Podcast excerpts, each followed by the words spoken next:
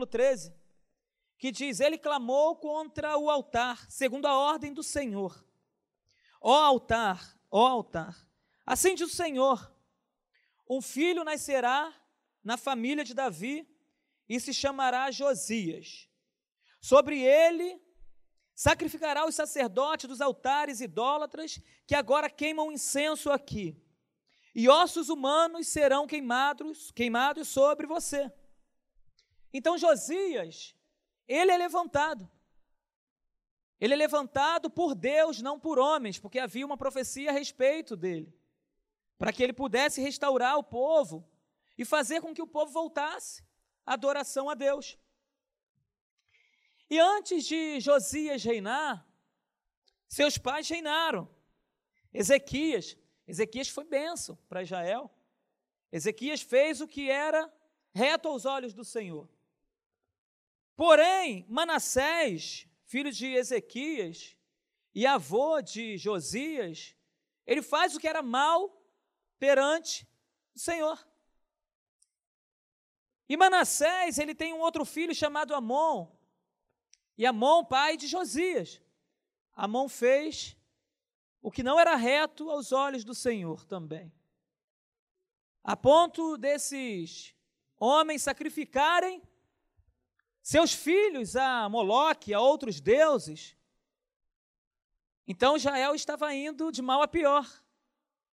Só que Deus ele levanta Josias, e a palavra de Deus diz no versículo 1 que Josias tinha oito anos de idade quando começou a reinar em Israel e reinou 31 anos. Aí a palavra de Deus diz que Josias fez o que era reto aos olhos do Senhor, andou nos caminhos de Davi, seu pai, e não se desviou nem para a direita, nem para a esquerda.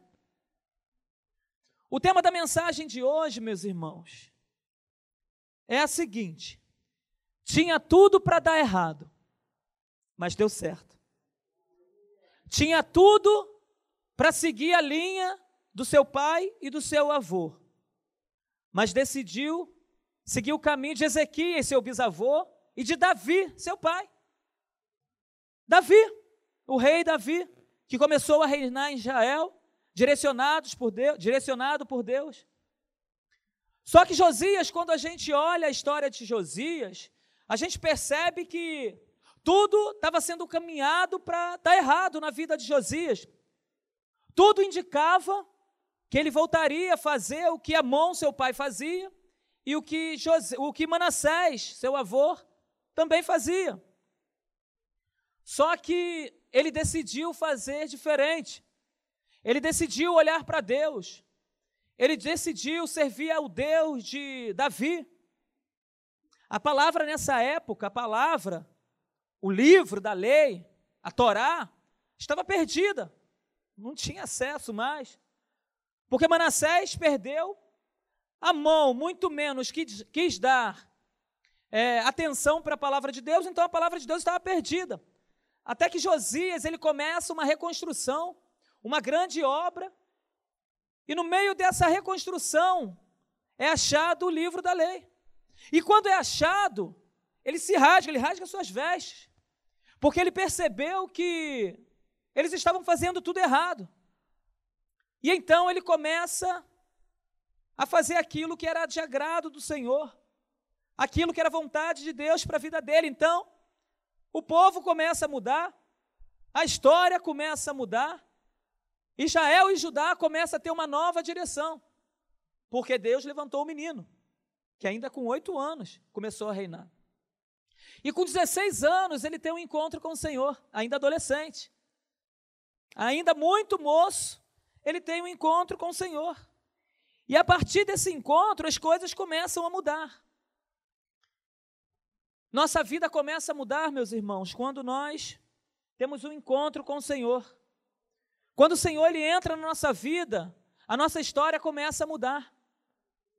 E aquilo que tinha tudo para dar errado, passa a dar certo. Aquilo que talvez para o mundo as pessoas olhavam e diziam: Ó, oh, isso vai dar errado. Quando Jesus entra na nossa vida, as coisas mudam e começa ou começam a dar certo. Porque Deus começa, Deus toma as rédeas de nossas vidas, a direção de nossas vidas, e aquilo que estava parecendo dar errado começa a dar certo. E foi isso que aconteceu com a vida de Josias. O menino que estava indo numa direção que aparentemente ia dar errado, e Israel ia continuar na idolatria, nas sacrifícios a outros deuses. Só que Deus ele entra para mudar a história desse moço. Ele entra para transformar a vida desse moço. Aos 20 anos, aos 20 anos de idade, ele começa a purificar Judá e a Jerusalém dos postes ídolos, das imagens de escultura, derruba os altares, ele quebra tudo, ele leva tudo ao pó porque o desejo dele era adorar a Deus. Ele fez uma limpa ali naquela idolatria toda. E aos 25, aos 26 anos de idade, ele já tinha purificado a casa do Senhor e a terra de Judá. Então ele dá início à reconstrução do templo, à restauração do templo. Ele passa a restaurar o templo, que estava contaminado inclusive com outros deuses ali dentro por causa de seus pais. A terra de Israel e a terra de Judá, ela passa a ser transformada por causa de uma posição. Se eu quero ter a minha vida transformada, eu preciso tomar a posição. Se eu quero ter a minha vida restaurada, eu preciso tomar posição. E esse moço, ele tem, ele toma uma posição, e a partir de então a vida dele começa a ser transformada. E eu aprendo que para que a minha vida seja transformada, para que o curso que eu estou vendo seja mudado, para aquilo que está sendo destruído seja pelo Senhor, que o Senhor, talvez sua vida esteja indo por um, por um caminho que você talvez esteja vendo que não tem jeito, não tem volta. Mas nós servimos a um Deus de misericórdia. Nós servimos a um Deus que olha para a gente e não desiste de nós. Então talvez a nossa vida esteja assim e a gente mesmo não tem tido esperança. Mas nós temos uma esperança. E a nossa esperança se chama Jesus. Mas para que a nossa vida mude, a gente precisa também mudar. A gente precisa tomar algumas posições na vida. E uma das coisas que eu aprendo com Josias é que eu preciso andar com pessoas que vão me edificar, pessoas que vão me abençoar, pessoas que vão me desviar do caminho do mal, Pessoas que não vão me influenciar a fazer aquilo que a palavra de Deus diz para não fazer. E Josias, ele andava com pessoas assim. Josias, ele andava até mesmo com o profeta Sofonias, possivelmente, que era daquela época que servia ao rei naquela época. E o Quias, o sumo sacerdote, eram homens que olhavam para Deus. E esses homens, entre outros ali, que se você pegar para ler, você vai ver, homens que estavam direcionando a Josias a olhar para Deus. Mas possivelmente alguns olhavam e talvez tinham a dúvida: será que ele não vai voltar a fazer o que seus pais faziam? Só que outros não, vamos andar com eles, vamos direcionar ele, vamos mostrar a, o caminho que ele deve andar.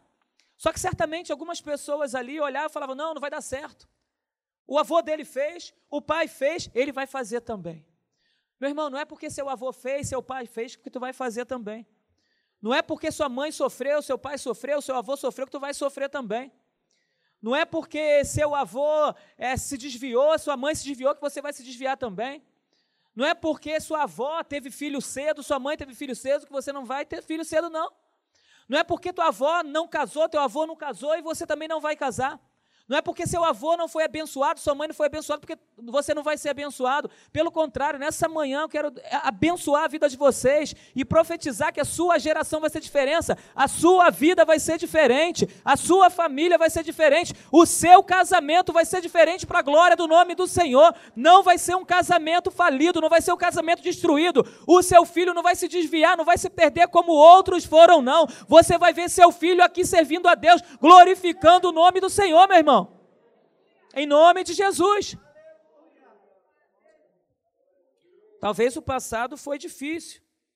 Talvez para você não haja esperança. Talvez as pessoas dizem para você que não há esperança. Mas nós servimos a um Deus que renova nossas esperanças todos os dias. E se eu estiver preso a esse Senhor, a minha esperança não vai morrer, porque a minha esperança vive, a minha esperança ressuscitou lá na cruz do Calvário. Ele morreu, mas ao terceiro dia ele ressuscitou. Então há esperança sim. Então eu preciso andar com pessoas que vão me direcionar para Jesus. Em segundo lugar, eu preciso tomar uma posição. E esse menino toma uma posição. Aos 16 anos, na sua adolescência, ele toma uma posição, ele começa a olhar para Deus. Ele começa a olhar para Deus e crer que Deus ele poderia mudar aquela, aquela situação, aquela história. E Deus tem misericórdia. E Deus diz para Josias que enquanto ele vivesse, ele não ia ver, ele não veria o que Deus faria com aquele povo, porque Deus iria pesar a mão sobre aquele povo. Mas Deus faz uma promessa para Josias e diz: Ó oh, Josias, eu não vou pesar a minha mão enquanto você viver, porque você está olhando para mim. Enquanto você estiver olhando para mim, eu não vou te amaldiçoar, eu não vou permitir que você veja a destruição que eu farei com esse povo. Eu vou preservar esse povo até você morrer. Você não verá a destruição, você não verá o que vai acontecer aqui. E certamente ele não viu. Enquanto ele reinou, ele foi próspero. Ele foi abençoado. Você quer ser próspero e abençoado? Continue olhando para Jesus. Continue crendo no Senhor. Ainda que pareça o cenário não estar tão bom, mas confie no Senhor, olhe para Jesus, Ele pode te abençoar enquanto você viver na presença do Senhor, crendo que Ele vai fazer, Ele vai fazer sim, Ele não vai permitir que você tropece e fique caído, Ele vai te sustentar. Enquanto você viver, você vai ver, você vai ver as bênçãos do Senhor sobre a sua vida. Então nós precisamos tomar uma posição. E o que a gente precisa também é cuidar do templo. No caso dele, ele cuidou do templo literal, ele limpou o templo, ele restaurou o templo. Só que hoje, quem é o templo sou eu e você. Nós somos templo do Espírito Santo. Para que as coisas de Deus aconteçam na minha vida e na sua vida, nós precisamos estar constantemente restaurando o templo, cuidando do nosso templo, cuidando daquilo que de, de alguma forma ou de outra tem fragilizado a nossa vida, tem fragilizado o nosso coração, tem nos distanciado de Deus. Restaura o seu templo, meu irmão. Restaura aquilo que é necessário ser restaurado, tira aquilo que é necessário ser tirado. Ele foi lá e tirou os ídolos do templo, ele limpou os templos.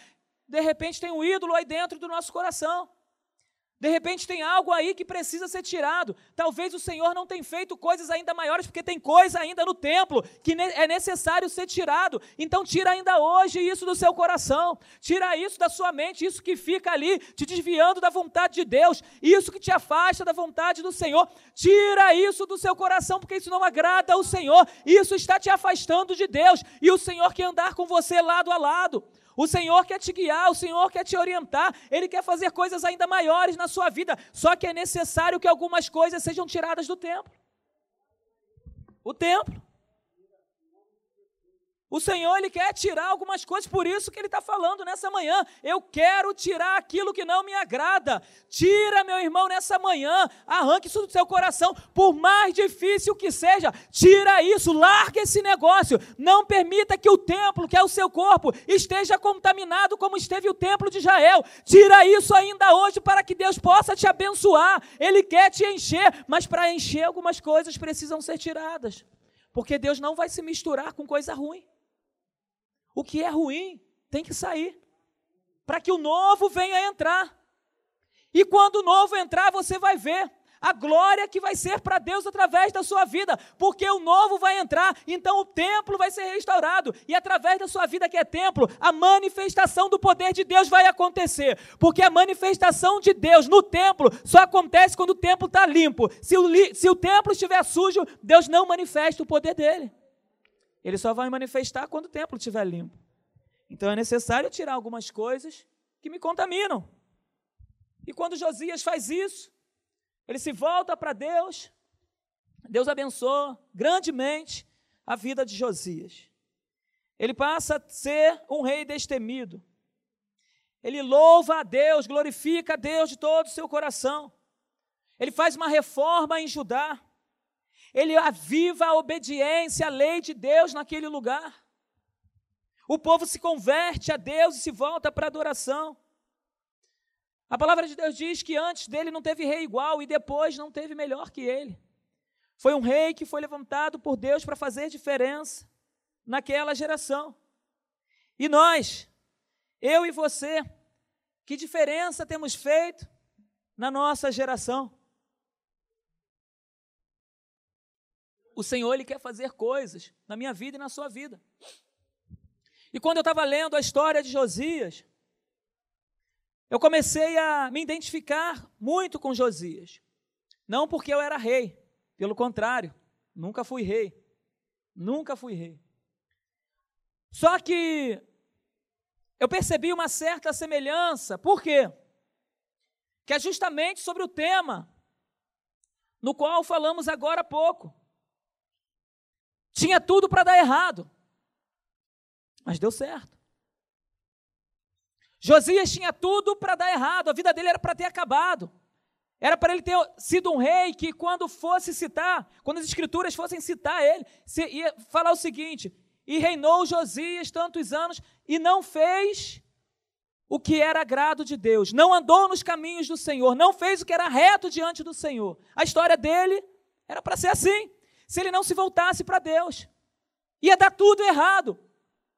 Mas a palavra de Deus diz que ele olhou para o Senhor e fez Josias o que era reto diante do Senhor. E Deus abençoou esse homem. Só que tinha tudo para dar errado e permanecer nos mesmos erros dos pais. E por isso eu me identifico com Josias. Porque a minha vida, meus irmãos, era para ter dado errado. Não era nem para eu estar aqui essa, no... essa manhã. Era para minha vida ter dado errado. Tinha tudo para dar errado. Mas a misericórdia do Senhor entrou lá na minha casa. A graça do Senhor Jesus Cristo entrou lá na minha casa. E a minha história mudou. A minha história mudou. Por isso que eu falo, às vezes a gente pensa, ah, porque meu pai bebe, meu pai bate, meu pai faz isso e aquilo, eu vou fazer também. Porque minha mãe fazia, acontecia, eu vou ser assim também. Meu irmão, não. Só vai ser assim se o Espírito Santo de Deus não entrar na sua vida. Porque quando o Espírito Santo de Deus muda, a nossa vida é transformada. Aleluia. E paralelamente a essa palavra, eu gostaria de dar um testemunho daquilo que Deus fez na minha vida. Eu lembro que quando eu era criança, muito novinho ainda, com dois para três anos, eu fui morar em Nova Iguaçu. Lá dentro de Nova Iguaçu. E minha mãe, meu pai, eles nós, a nossa família era muito pobre, muito pobre. Minha mãe desempregada, meu pai desempregado. A gente morando lá dentro de Nova Iguaçu, bem lá dentro, no interior, lá de Nova Iguaçu. Inclusive é uma cidade que eu gosto muito, gosto de Nova Iguaçu. Me recordo de muita coisa boa também, apesar das coisas ruins que eu vou falar aqui. E eu lembro que quando eu tinha cinco para seis anos, algumas coisas começaram a acontecer. Na verdade, já aconteciam, só que eu não me recordo de tantas coisas. Eu comecei a ver muitas coisas dentro da minha casa. Minha mãe e meu pai que bebiam muito, e não bebiam cerveja nem, nem, nem uísque, era cachaça, braba, era caninha da roça, e é da roça mesmo, né? Tinha até um comercial que fala, e eles bebiam aquela cachaça braba. Eles bebiam, Ficavam bêbados, eu com cinco, seis anos, meu irmão um pouquinho mais velho que eu. A gente não tinha nada dentro de casa, não tinha televisão, não tinha nada, tinha um sofá que eu lembro, um fogão a lenha na cozinha, uma cama para a gente dormir. Não tinha muito mais que isso. Uma vida muito difícil, muito dura. E sempre que meu pai e minha mãe conseguiam algum dinheiro, compravam o que tinha que comprar e tinha cachaça lá. A cachaça era aquilo que não faltava. Poderia faltar o arroz e o feijão, mas a cachaça não faltava. Estava sempre lá. E com isso tudo acontecendo, eu comecei a presenciar coisas que para uma criança de 5, 6 anos era muito complicado. Minha mãe e meu pai se agredindo diariamente. Meu pai agredindo minha mãe fisicamente e verbalmente. Palavrões sem limite dentro de casa. E eu e meu irmão assistindo tudo aquilo, vendo minha mãe sofrer as consequências, apanhando do meu pai. Lá na frente eu fui entender que não era meu pai, que era espiritual. Porém, naquele momento eu não entendia que era espiritual, eu via meu pai batendo na minha mãe, minha mãe ali caindo, ficando surda do ouvido. De vez em quando eu sentava com a minha mãe para conversar e não era minha mãe, era um demônio que estava sobre ela. Minha mãe incorporava. As pessoas diziam que ela recebia santo. Se ela recebesse santo, estava bom. Porque santo, só o Espírito Santo. Ela recebia era muito demônio. E de vez em quando, eu estava sentado com ela brincando. Só que não era minha mãe, era um espírito imundo, maligno, que incorporava nela, se fazendo de criança. E a gente batia papo, brincava. Até o momento que eu não aguentava mais e começava a chorar, pedindo para minha mãe voltar. Só que nessa época era fácil. Era só falar em nome de Jesus. Volta, mãe. Sai, demônio. Só que eu não sabia, não conhecia Jesus. E eu começava a chorar, mãe, por favor, volta, eu quero minha mãe, sai, sai, eu quero minha mãe, sai dela. E eu pedia para ela ir embora, para minha mãe voltar. E fora essa de criança, minha mãe incorporava um monte de outros demônios. E para completar, meu pai foi batizado no candomblé. O negócio não estava muito bom. De vez em quando eu via meu pai endemoniado. Meu pai andando por um muro, daqui para lá, assim mais ou menos, muro dessa finura. Meu pai andando naquele muro trêbado, não estava bêbado, muito bêbado. Ele botou eu, minha mãe, meus irmãos para fora de casa. A gente não tinha dinheiro nenhum, era gato. Era gato. Crente não usa gato, não, hein? Tá? Mas meu pai minha mãe botavam um gato lá no, no poste. E meu pai um dia botou todo mundo para fora, a gente ficou do lado de fora da casa. Meu pai subiu no muro, ele estava muito bêbado, não dá pouco, não dá muito. Subiu no muro de casa, pegou daqui para lá e foi andando como se estivesse andando aqui, como se eu estivesse andando aqui.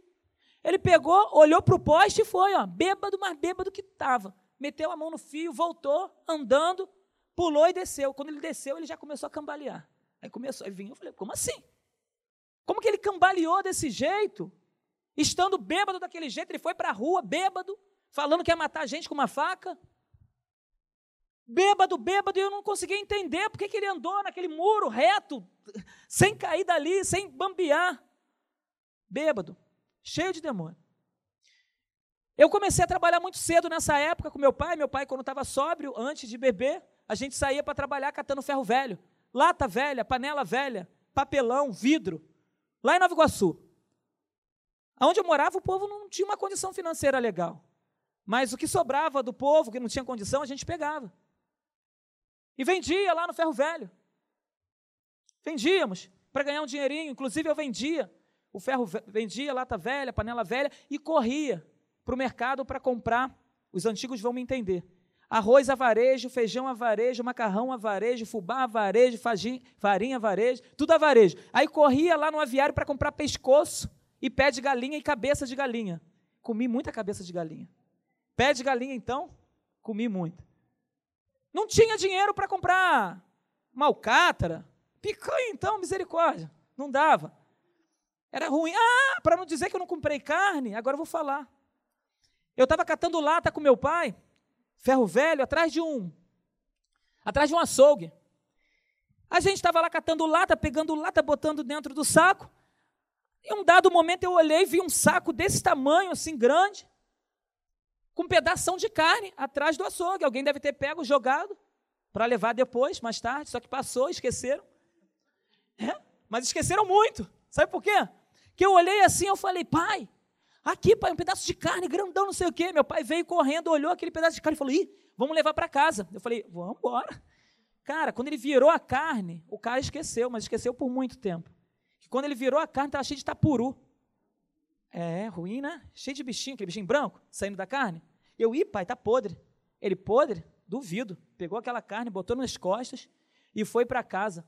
E a gente chegou em casa, ele pegou lá no fogão a lenha, acendeu o fogão a lenha, pegou uma lata de 18 litros, lembra aquelas latas grandes de óleo? Pegou aquela lata de 18 litros, picou a carne toda, foi jogando tudo ali para poder cozinhar e começou a sair um monte de tapuru. Aí saiu aquele bichinho todo, ficou branquinho em cima. Branquinho, branquinho. Aí ele foi lá, pegou aquele negócio, jogou fora, a gente teve carne. A gente comeu um mês carne. Acho que eu nunca comi tanta carne na minha vida. E comemos. A vida estava dura. Estava complicada. Eu comecei a vender limão. Olha o limão, limão galego, limão para suco, limão para peixe. Vamos lá. Moça, Batia lá na casa da moça. Moça, com 7, 8 anos de idade. 9. Comecei a pegar tamarindo que tinha lá em casa, tinha um pé de tamarindo, sacudia o pé de tamarindo, subia lá e vendia tamarindo. Dava o meu jeito para vender. E minha mãe e meu pai vivendo uma vida assim. Depois, a gente achando que está ruim, aí a gente se muda. Lá de Jacarepaguá, lá de Nova Iguaçu e vai para Jacarepaguá. Em Jacarepaguá a gente não tinha onde morar, porque eu não sei o que aconteceu em Nova Iguaçu, que a gente teve que sair corrido de lá. Meu pai deve ter feito alguma coisa errada. Saiu corrido, chegamos em Jacarepaguá, não tinha nem onde morar, e meu pai falou: a gente vai morar debaixo, ficar aqui debaixo dessa marquise aqui, no meio da rua. Eu era criança. Falei, beleza, não tem onde ficar, vamos ficar aqui. Só que aí meu pai tinha uma filha de um outro casamento, foi lá na casa dela e pediu para ficar, e ela deixou que a gente ficasse naquela noite. No dia seguinte, meu pai saiu comigo, eu lembro, e fomos caminhando por Jacarepaguá para poder saber aonde a gente poderia ficar. Encontramos o homem, Zé. Esse cara foi benção. Foi benção para nós porque ele abriu uma porta para a gente. Uma porta, pequena porta, mas era uma porta, a gente não tinha porta nenhuma. Ele chegou e falou assim: lá na minha chácara tem um espaço para vocês ficarem se você quiser. Inclusive, você pode trabalhar vendendo verdura para mim, falou com meu pai, e vocês moram lá e eu pago um dinheiro para você no final de semana, no final do mês. Meu pai falou: vamos lá. Quando chegamos lá, meus irmãos, era um quartinho de, sei lá, 3 por 4 ou menor, não sei, só sei que era um chiqueiro. Quando eu cheguei lá, era um chiqueiro cheio de porcos. Aí meu pai falou: Ah, mas isso aqui é um chiqueiro. Aí ele falou: Não sei, eu, tô, eu vou tirar os porcos, vou colocar no novo que eu fiz e vocês ficam com o velho. Aí meu pai falou: Tá bom, não tem para onde eu ir, vamos ficar aqui mesmo. Pegamos, eu, minha mãe, meu pai, meu irmão, limpamos aquele chiqueirozinho, limpamos tudo. Meu pai botou uma cama de um lado, um armáriozinho na frente, onde colocava a roupa.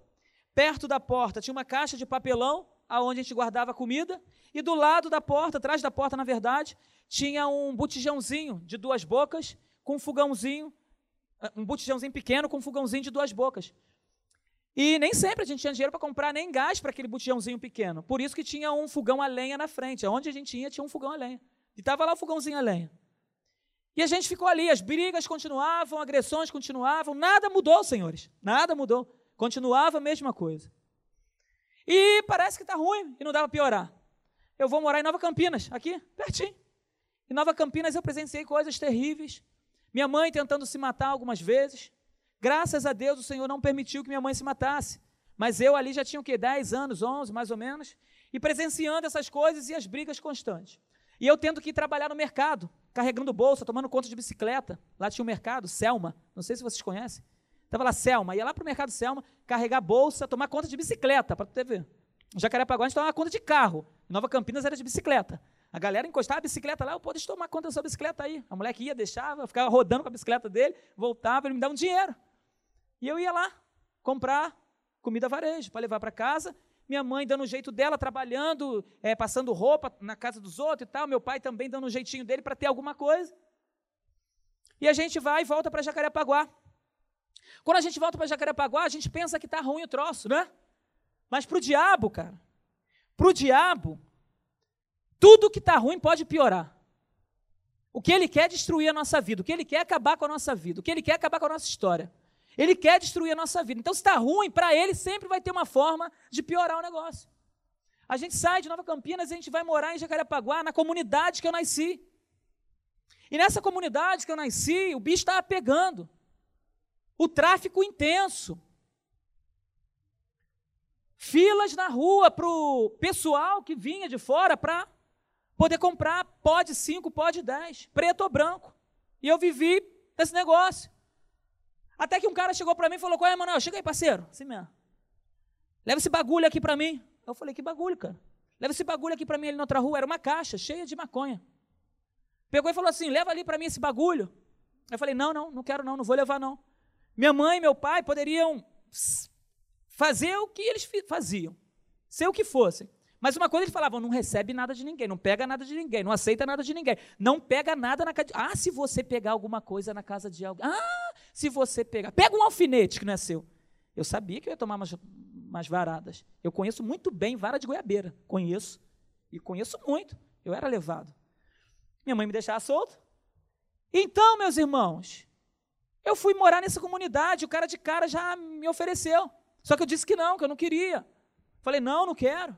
Não vou, não vou fazer, não vou. Só que meu colega que estava do lado aceitou. Ele aceita.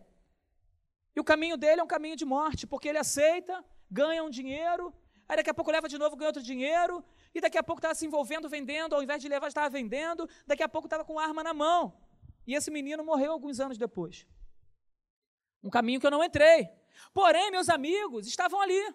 Eu nessa comunidade, muito solto, minha mãe e meu pai ainda nessa situação, e eu vivendo essa vida terrível.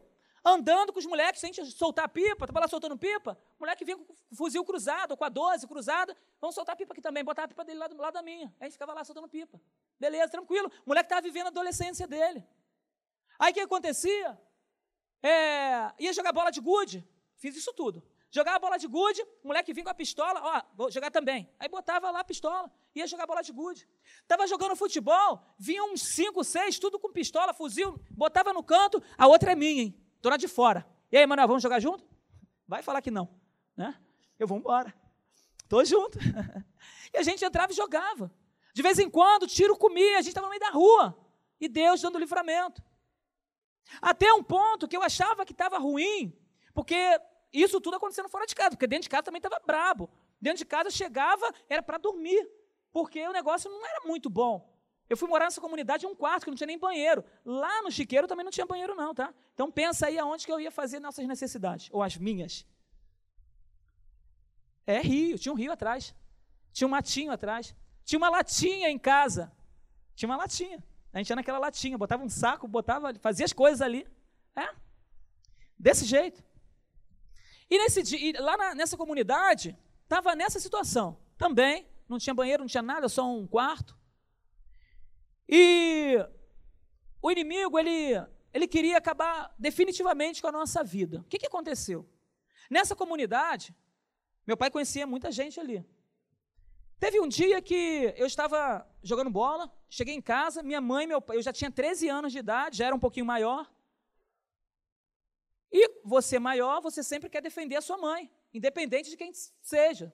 Você ama o seu pai, você ama seus irmãos, mas se alguém fizer alguma coisa contra a sua mãe, você toma as dores da sua mãe. E eu tinha visto meu pai fazendo tudo o que ele fez ao longo da vida. Só que por um período de dois anos aproximadamente, meu pai parou de brigar com a minha mãe desse jeito de agressão. Só que nesse dia do futebol, estava chegando, com 13 anos de idade, ele jogando futebol, eu jogando futebol.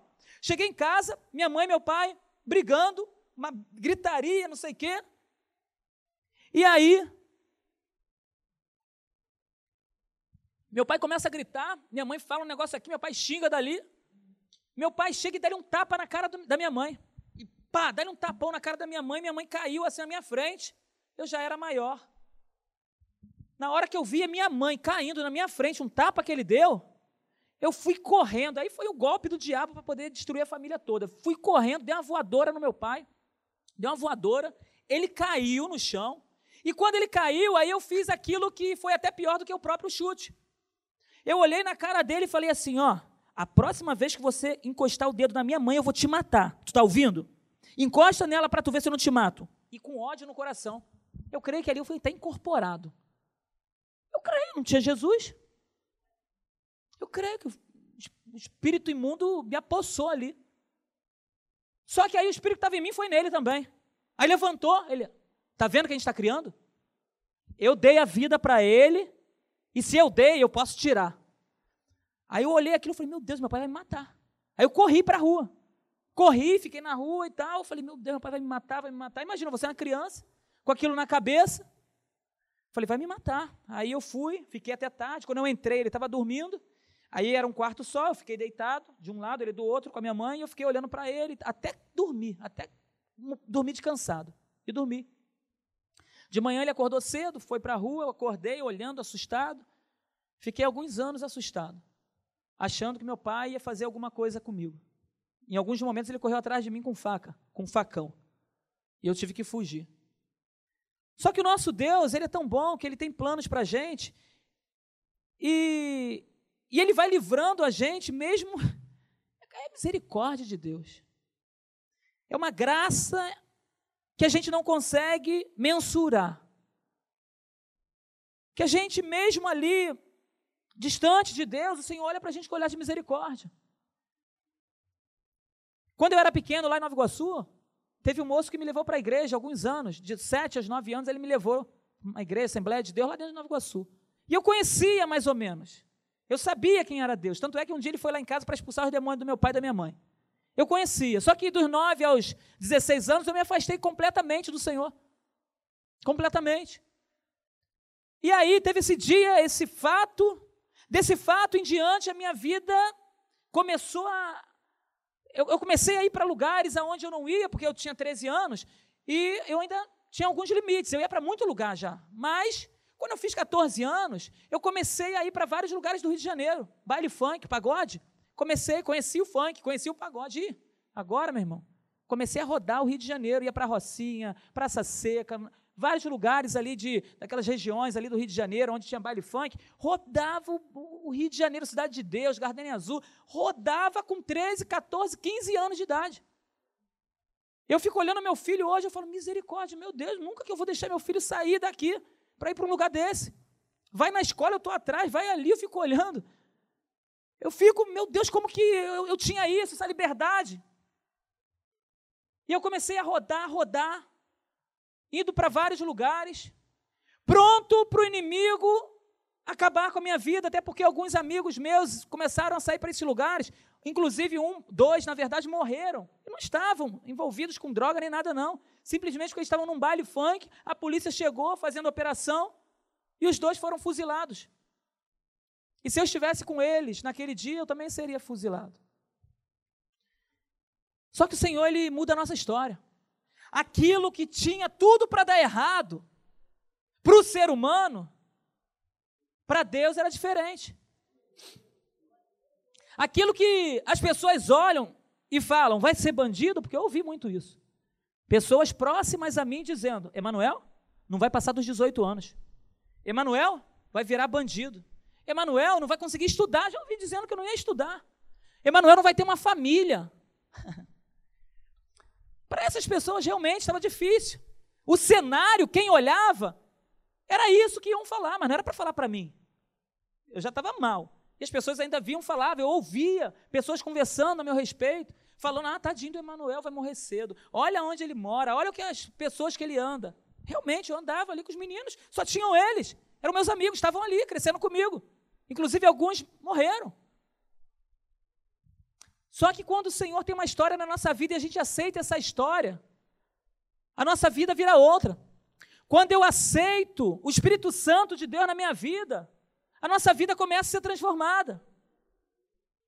E houve um homem lá em Jacarepaguá, o nome dele era Marcelo, ele entrou, começou a me evangelizar, começou a falar de Jesus para mim. E falou, Emanuel, vou para a igreja e tal, não sei o quê. Eu falei, não, Marcelo, vou, pode deixar, tranquilo, vou lá, vou lá sim e tal. E ele começou a me evangelizar, me evangelizar. Até que um dia eu fui para Maranata, Jacarepaguá. E nesse primeiro dia que eu fui, o pastor Ari estava pregando. O pastor Ari pregando. Aí fez apelo no final, quem gostaria de entregar a vida para Jesus? Porque quando eu entrei lá, Estava tocando aquele louvor, solta o cabo da nau, toma o remo nas mãos. E aí eu lembrei de Nova Iguaçu. Eu lembrei de Nova Iguaçu, eu falei, esse louvor tocava lá na igreja quando era pequeno. Para tu ver. Ensina o seu filho no caminho que ele deve andar. Quando ele for, for mais tarde, seu filho não vai se desviar.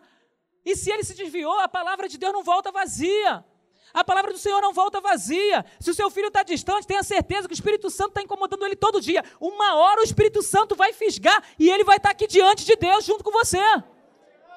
E eu entrei ali, meus irmãos. Quando eu entro e ouço aquele louvor, meu coração já é totalmente sensibilizado. Aí eu quero falar, pessoal do louvor, meus irmãos, se consagrem todos os dias, louvem a Deus, adorem ao Senhor. Sabe por quê? Porque existem pessoas aqui que estão ouvindo e a palavra de Deus está entrando através do louvor no coração deles. E um dia essa palavra vai fazer diferença. Se não fizer na hora, um dia vai fazer diferença para a glória do nome do Senhor. Vocês aqui são instrumentos de Deus para essa geração. E eu entrei ali. E quando eu entro naquela igreja, eu ouço aquilo, o louvor tocando meu coração já é fragilizado. E quando o pastor Ari vai lá e faz um apelo, quem daqui gostaria de entregar sua vida para Jesus? Eu lá no meu cantinho, com meu coração fervilhando, aquela coisa. Eu falei, meu Deus, é comigo. E aí ele fala: quem gostaria de entregar a vida para Jesus, meu irmão? Eu sei que tem alguém aqui hoje que está com desejo de entregar a vida para Jesus, de andar com Ele, de entregar para que Deus possa mudar a sua história. Aí eu lá no meu cantinho levanto minha mão. Aí quando eu levanto minha mão, ele, Deus te abençoe. Eu creio, o Espírito Santo de Deus entrou na minha vida ali. A minha vida começa a ser transformada, começa. Com 16 anos, começa a ser transformada. O Espírito Santo de Deus começa a colocar no meu coração. Só que nessa época eu estava andando com meus amigos, indo para pagode, samba, funk, e eu ainda muito preso àquelas coisas todas. E aí eu me converto em 96, entrego a vida para Jesus em 96, no final ali de 96. Começo a caminhar alguns meses, só que no ano seguinte, em 2017, inclusive, eu vou até para o retiro de carnaval. Vou para o retiro de carnaval, é uma benção, gostei, porque eu não andava muito com o pessoal da igreja, mas aí eu fui para o retiro, gostei. Cheguei em casa falando para minha mãe, mãe, olha só, é, o povo lá da igreja é legal. Os crentes são gente boa. Eu fui lá no retiro, foi festa, muito legal, bacana pra caramba e tal. Minha mãe, ai que bom, bacana, legal. Só que eu ainda estava no processo de transformação, momento, processo de conversão e aquela coisa toda ainda. E meus amigos começaram a, a tentar me levar para o caminho que não era bom. A palavra de Deus diz que para o homem há caminhos que parecem bons, mas no final há caminho de morte. E quando eu voltei do retiro, de 97, gostando pra caramba, uma escola de samba que eu desfilava é campeã do grupo de acesso, vai para o grupo especial. Aí meus colegas, na quarta-feira de cinzas, eu chego, né, do retiro, animado, só que no sábado, meu colega chega para mim e fala assim: Emanuel, a tradição ganhou. Eu, ganhou? Ele ganhou. Eu falei: ah, tá, que bom, legal, bacana. E eu tentando fugir. Olha só, a gente vai desfilar. Hoje, era um sábado. A gente vai desfilar. Eu falei: vamos mesmo? Ele: vamos, vamos. E a gente queria chamar você. Aí eu falei: cara, olha só, mas para mim não dá não. Para mim não dá não, porque agora eu estou indo para a igreja.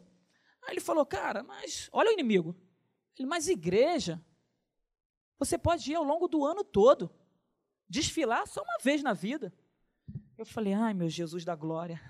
Senhor, me ajuda, porque eu estou sendo tentado aqui, Jesus. Eu estou querendo. E eu estou, me segura, Jesus, me segura. Jesus. Tá ali louco para cair na carne. Eu falei, meu Deus, misericórdia. Senhor, me ajuda, me livra. Aí eu falei para ele assim: olha só, cara, não vou não. Eu até falei isso aqui da outra vez. Eu não vou não. Aí ele falou: não vou não, não vai não, por quê? Eu falei, cara, eu não tenho mais a roupa.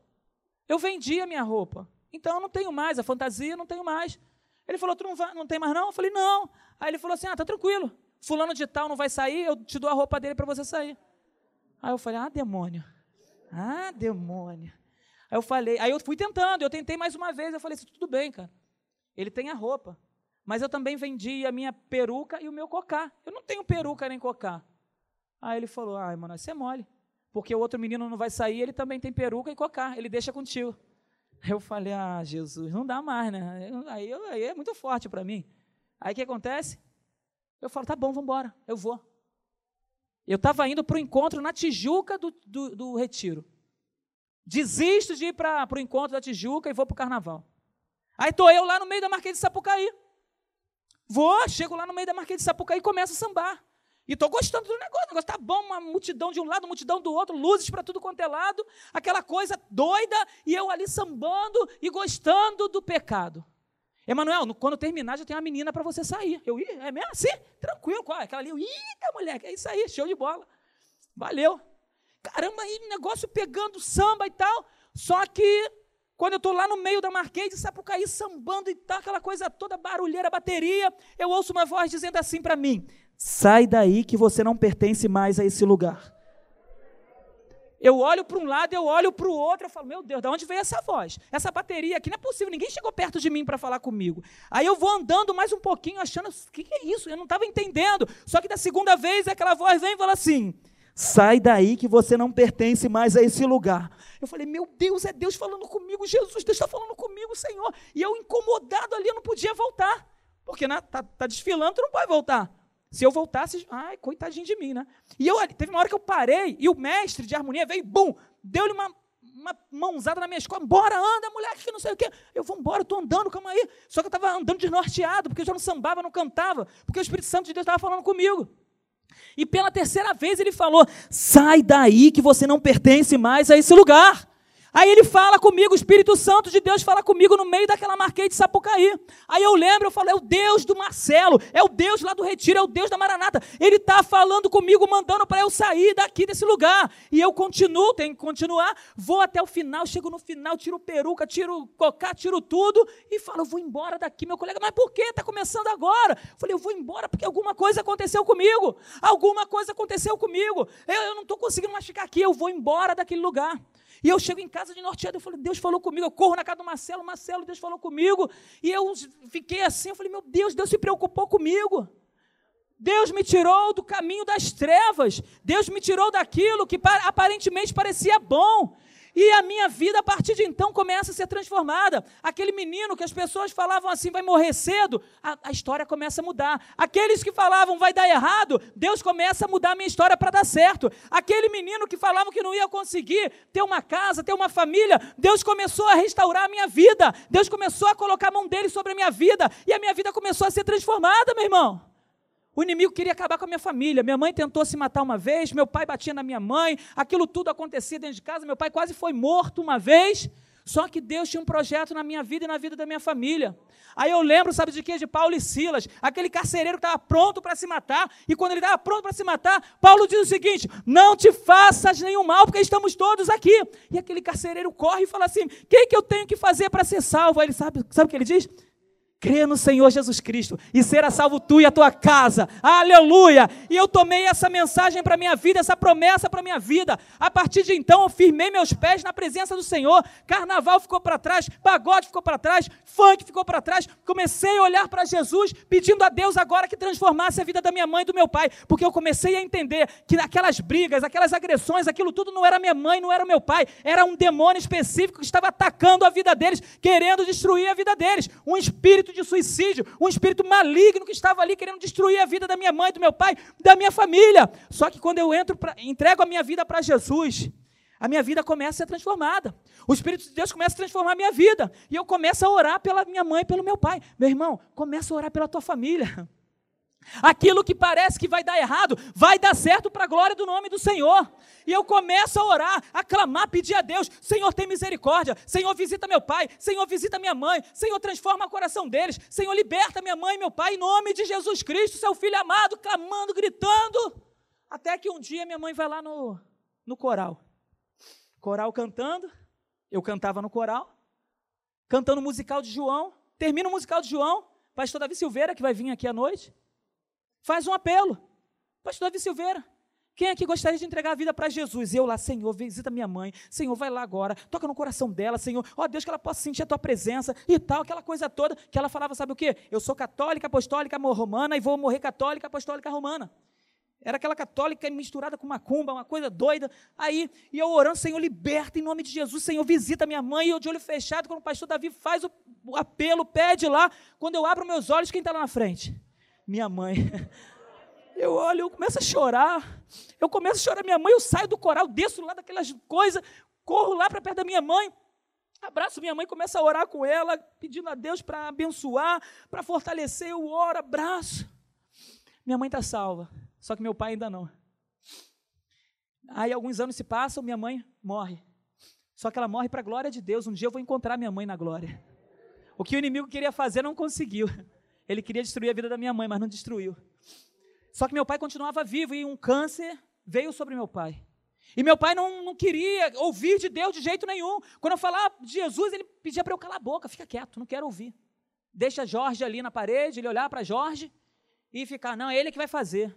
Meu pai, ele não pode fazer. Não, não quero saber, eu, tá bom. Até que um dia o Pedro do Borel vai lá em Jacarepaguá com um grupo dele de samba. E meu pai era envolvido com samba. Meu pai trabalhou alguns anos como mestre lá, diretor de harmonia de escola de samba. E aí começa o samba lá do Pedro do Borel.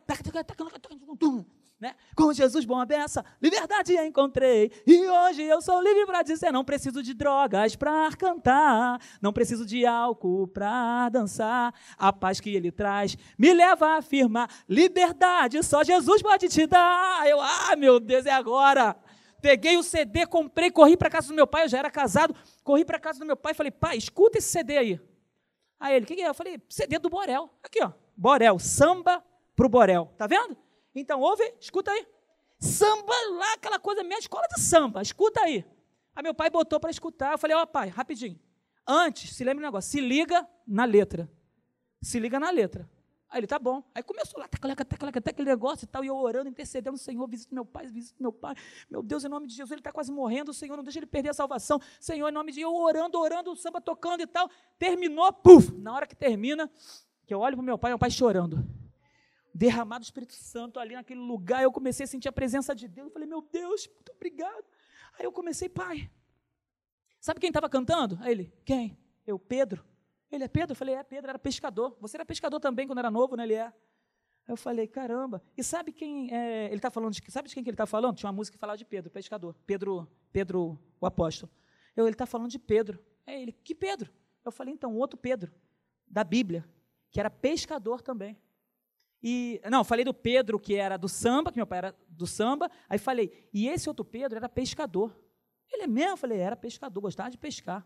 Está aqui na Bíblia, está escrito aqui sobre ele, tá, é, é. E ele caminhou até que um dia, aí eu comecei a contar a história dele.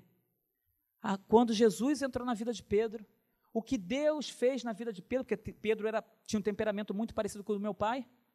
Eu falei, o temperamento desse Pedro aqui, pai, igual o teu. Era brabo, escreveu, não leu, o negócio ficava doido. Ele mesmo, eu falei, é, pai, sinistro, o cara era brabo. Ele é, mas por que ele mudou assim? Eu falei, por que ele mudou? Porque Jesus entrou na vida dele. Eu falei, é, ele é. Aí eu comecei a falar até chegar ao plano da salvação. Quando eu cheguei no plano da salvação, meu pai já estava derramando em lágrima. Aí eu falei, pai, talvez eu morra hoje ou amanhã. Quem estava na condição de morrer era ele. Eu posso morrer hoje ou amanhã. Mas se eu morrer, eu vou ver Jesus. Vou ver Pedro. Vou ver Fulano. Vou ver minha mãe. Vou ver todo mundo. Mas para que isso possa acontecer, eu preciso decidir por Jesus. Que Jesus muda a minha história. É só se arrepender dos nossos pecados que ele tem poder para perdoar todos. Aí ele falou: sabe o quê? Eu não. Eu falei: por quê? Eu tenho um pecado que eu cometi que Deus não pode perdoar. Eu falei: Deus ele é capaz de perdoar todo o pecado, independente do pecado que você cometeu. Ele é fiel e justo para perdoar todo o pecado. Basta você se arrepender. Eu não sei o que você fez na sua vida. Eu nem imagino. Mas Deus sabe. E se você já está com esse coração assim, é porque houve arrependimento. Você se arrepende de todos os seus pecados Inclusive esse que você está falando para mim. Ele olhando com os olhos em lágrimas, falou: Eu me arrependo. Eu falei: Se arrepende? Deus te perdoou hoje. Agora você precisa dar um passo maior. Você confessa hoje que Jesus Cristo é seu único Senhor e Salvador? Ele ficou me olhando por alguns segundos, me olhando. Aí eu perguntei de novo: Você confessa, pai? Aí ele me olhou, falou assim: Eu confesso. Eu confesso. Eu confesso. E naquela hora eu senti a presença de Deus ali na minha na casa do meu pai, aquela presença gostosa. Aí eu lembrei: crê no Senhor Jesus Cristo e será salvo tu e a tua casa. Crê no Senhor Jesus Cristo e será salvo você e a sua casa. A minha vida mudou. Aquilo que era para dar errado deu certo. Quem falou que eu não ia ter uma casa? Falaram que eu não ia ter casa própria. Quem disse que eu não ia ter casa própria? Hoje eu tenho duas casas próprias. Quem falou que eu não ia ter faculdade? Hoje eu tenho duas faculdades. Quem falou que eu não ia ter filho, hoje eu tenho dois filhos. E falaram também que eu não iria me casar. E hoje eu tenho uma esposa. Hoje eu tenho uma esposa. Você pode ficar de pé em nome de Jesus? Aleluia. Glórias a Deus. Aquilo que parecia impossível. Tem até um louvor que a gente canta. Aquilo que parecia impossível aquilo que parecia não ter saída, aquilo que parecia ser minha morte, mas Jesus mudou minha sorte. Sou um milagre, estou aqui. Aleluia, aleluia, aleluia. Parecia impossível. Mas para o nosso Deus nada é impossível. Eu gostaria de orar com você. Você que está passando por um impossível. Que você olha e fala: só Deus na minha vida. Só Deus para mudar a minha história. Talvez você tenha alguém em casa também que você olha e fala: vai dar errado. Tem tudo para dar errado, está indo no caminho para dar errado. Mas se nós clamarmos o nome de Jesus, só parece que vai dar errado, sabe por quê? Porque vai dar certo. Porque Jesus vai entrar na sua vida, vai entrar na vida dessa pessoa. E aquilo que parece estar sendo falido, não vai ter falência, não, porque Jesus vai vir para mudar a sua história. Jesus vai entrar para mudar essa situação. Sabe para quê? Para que o nome dele seja glorificado. Eu não sei, mas eu gostaria que você saísse do seu lugar. Você que está com algo impossível. Só Jesus. Parece que não vai dar certo. Parece que é uma situação totalmente contrária. Parece que é algo que só Jesus, mas só Jesus mesmo. O pessoal está vindo aqui à frente para orar? Então sai do seu lugar. Coloque diante do Senhor. E a gente vai clamar ao Deus que pode. Parece que a sua história vai dar errado. Parece que a história do seu filho vai dar errado. Parece que a história do seu casamento vai dar errado. Parece que a história do seu esposo, a sua esposa, vai dar errado. Mas Jesus Cristo, eu creio que nessa noite, vai, nessa manhã, vai entrar nessa situação e a sua história vai mudar. E aquilo que parecia dar errado vai dar certo. Jesus Cristo hoje vai entrar nesse problema, sabe por quê? Porque você está vindo aqui no altar, colocando no altar de Deus, para aquele que pode entrar e resolver o seu problema. Deus resolveu meu problema. Deus resolveu o problema da minha mãe, do meu pai. Deus resolveu o problema da minha família. Hoje eu posso dizer que eu e a minha casa servimos ao Senhor. Eu posso dizer que Deus me tirou do lamaçal de charco e me colocou no meio dos príncipes do reino dele. Meus irmãos, há caminhos que para o homem parecem bons, mas no final é caminho de morte. Não siga esse caminho, siga o caminho que o Senhor está falando para você seguir hoje. Larga isso e se aproxime do Senhor Jesus. Ele tem coisas para fazer na sua vida, coisas que você jamais sonhou. Ele vai fazer muito mais do que você tem pedido ou pensado. Ele vai fazer infinitamente mais. Ele vai fazer infinitamente mais.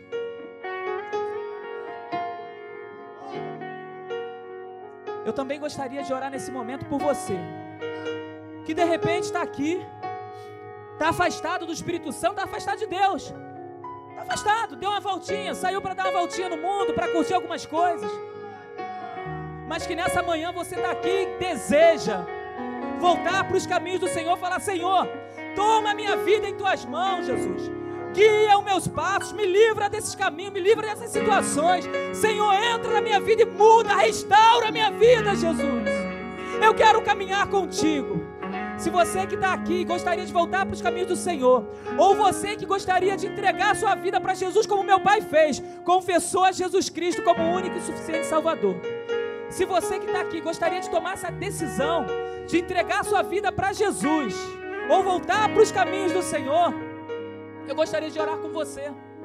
Se você quer, você que está aqui na frente, você que está aí atrás, que quer entregar a sua vida para Jesus ou voltar para os caminhos dele, faz um sinal com uma de suas mãos. Deus abençoe a sua vida, querida. Deus te abençoe. Aleluia! Louvado seja o nome do Senhor. Santo, santo, santo é o Senhor. Aleluia mais alguém nessa manhã gostaria de entregar a vida para Jesus e ver Deus transformando a sua vida? Se tem mais alguém, faz um sinal assim com uma de suas mãos que nós vamos orar por você. Tem mais alguém que quer voltar hoje para os caminhos do Senhor? Levanta a sua mão que nós vamos orar. Amém. Nós vamos orar por todos esses aqui. E vamos orar pela nossa irmã que decidiu hoje por Jesus. Senhor, nós te louvamos. Nós te engrandecemos e te agradecemos pela tua bondade, pela tua fidelidade, pelo teu grande amor por cada um de nós. Ó Deus, em nome de Jesus, muda histórias essa manhã aqui, Jesus. Talvez histórias que pareçam que vão dar errado, mas quando o Senhor entra, o Senhor passa a dar certo. Famílias que talvez estão sendo destruídas, Senhor, pelo poder do inimigo. Ó Deus, mas em nome de Jesus nós repreendemos toda ação maligna contra a vida de nossos irmãos, Pai. Ó Deus, os abençoamos, Senhor, pedindo para que o Espírito Santo de Deus haja poderosamente na história de cada um aqui. E aquilo que parecia que vai iria dar errado. Ó Deus, em nome de Jesus, que a partir de hoje possa começar a dar certo, que eles possam começar a ver o agir do Espírito Santo de Deus na vida de cada um aqui, e que o teu nome seja glorificado. Nós queremos te pedir também por essa querida Jesus, ó Deus, que ouviu a tua palavra, entendeu a tua palavra, e que nessa noite está decidindo caminhar contigo abandonar tudo aquilo que a fez chorar, entristeceu. Ó Deus, e ajude agora a caminhar, que ela possa, Senhor, olhar para Ti e que o Senhor venha olhar por ela, ajudando a caminhada. Livra, Senhor, de todo mal. Abençoa a casa dela, abençoa a família dela. E que a partir de hoje, o Deus dela seja o Senhor e que o nome dela, Senhor, seja escrito no livro da vida e que jamais seja apagado para a glória do teu santo nome. Nós te louvamos, nós te agradecemos e engrandecemos o teu nome, em nome de Jesus, meu Deus. Amém e amém. Você pode aplaudir o nome do Senhor? Aleluia!